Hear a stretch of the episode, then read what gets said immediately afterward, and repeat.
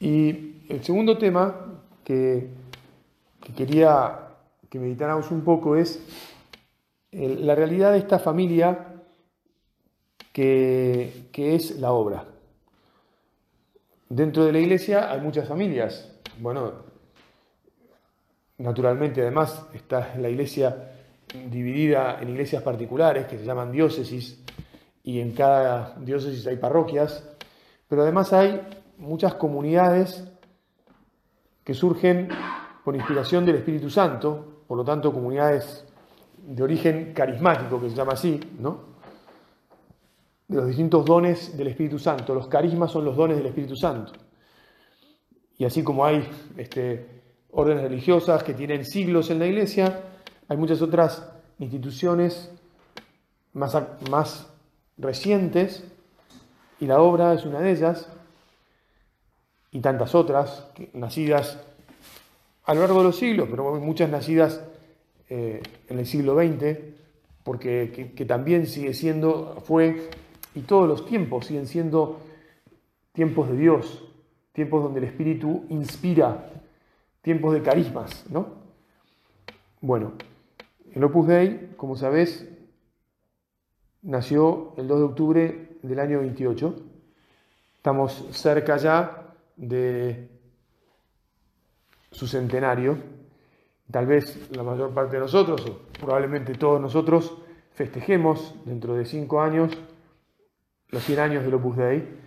Y el, prelado de la obra, eh, el padre, como lo llamamos, nos ha este, llamado a prepararnos muy bien para dar gracias y para profundizar en el, don que tenemos entre manos, en esta familia de la que somos parte, cada uno con la vinculación que tenga, para seguir sirviéndonos unos a otros, para seguir sirviendo a la iglesia, al Papa y a todas las almas, porque como todos los carismas, pero bueno, este carisma también concreto está llamado a llevar luz a todas las almas, a todas las personas que descubran que ahí donde están pueden, y no solo pueden, sino que también deben encontrarse con Dios y deben encontrarse con el servicio de los hermanos y deben transmitir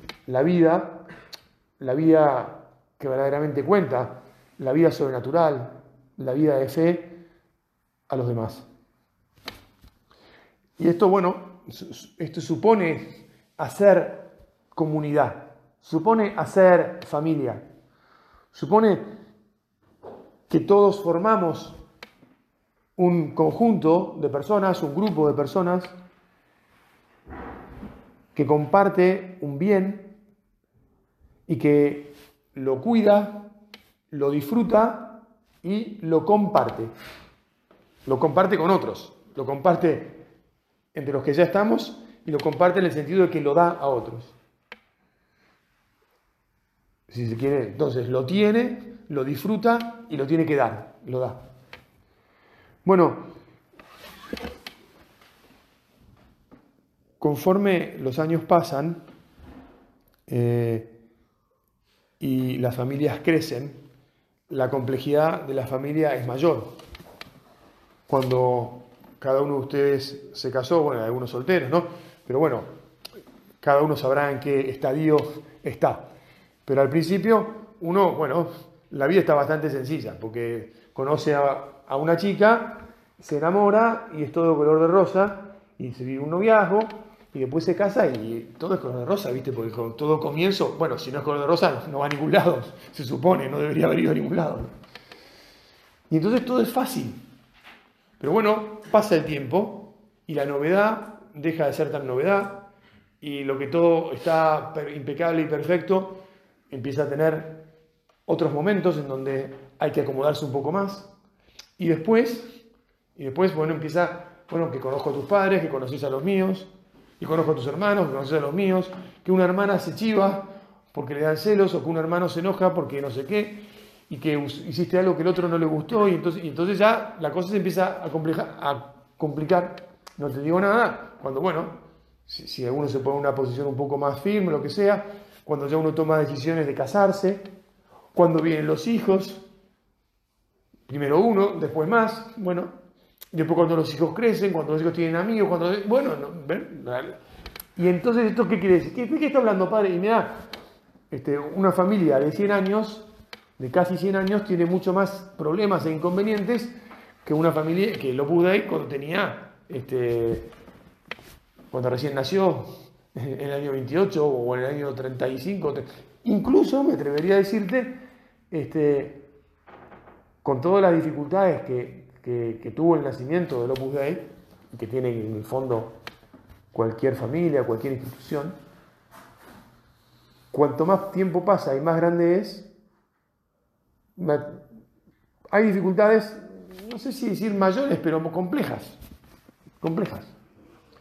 Y todo esto, ¿por qué? Lo digo, porque nos tiene que llamar a la responsabilidad, nos tiene que llamar al compromiso, a decirle a Jesús, Jesús ayúdame a ser parte de la solución, que vea las dificultades que tenemos hoy y que rece por ellas y que también quiera ser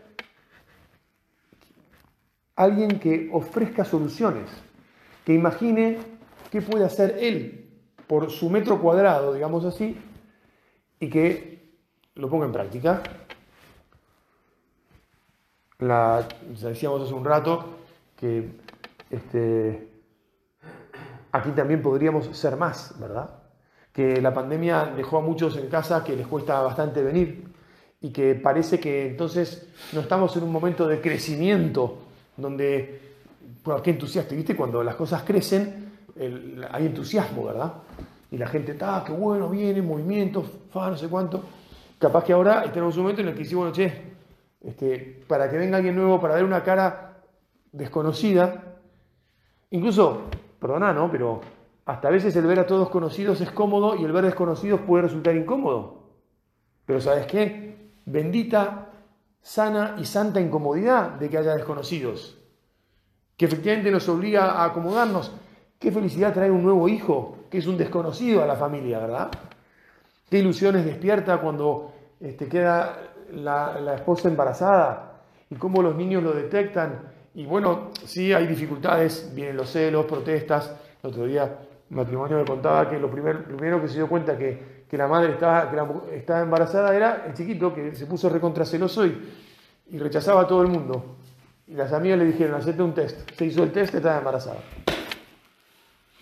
Es verdad, supone incomodidades el crecimiento, pero supone alegría, supone felicidad, supone novedad, supone disfrute. Bueno, entonces, que, en esto de ser comunidad, de hacer la iglesia, que nosotros nos demos cuenta que si estamos aquí es que el Señor quiere que hagamos esta parte esta familia de la iglesia que es la obra y que nos estemos dispuestos a incomodarnos, que estemos dispuestos a pensar, a rezar, a proponer, a insistir, como yo ya dije y no me dieron mucho calce, no importa, volvé. Este, tratá por otro medio, pero que no nos quedemos quietos ni cómodos.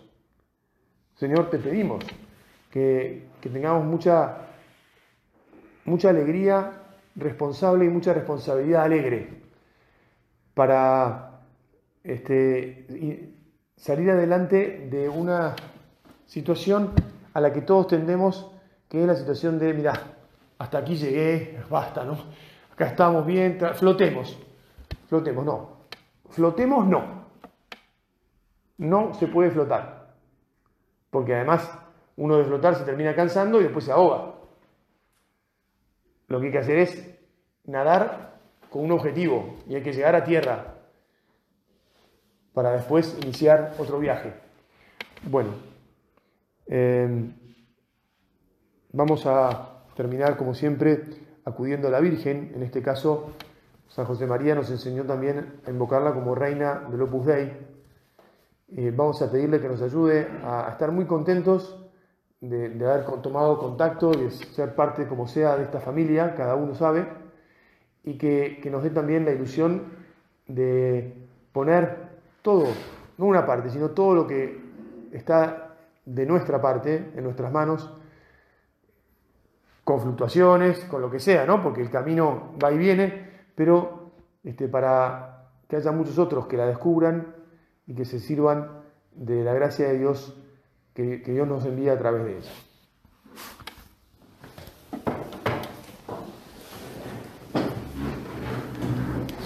Te doy gracias, Dios mío, por los buenos propósitos, afectos e inspiraciones que me has comunicado en esta meditación. Te pido ayuda para ponerlos por obra. Madre mía Inmaculada, San José, mi Padre y Señor, Ángel de mi guarda, intercedan por mí.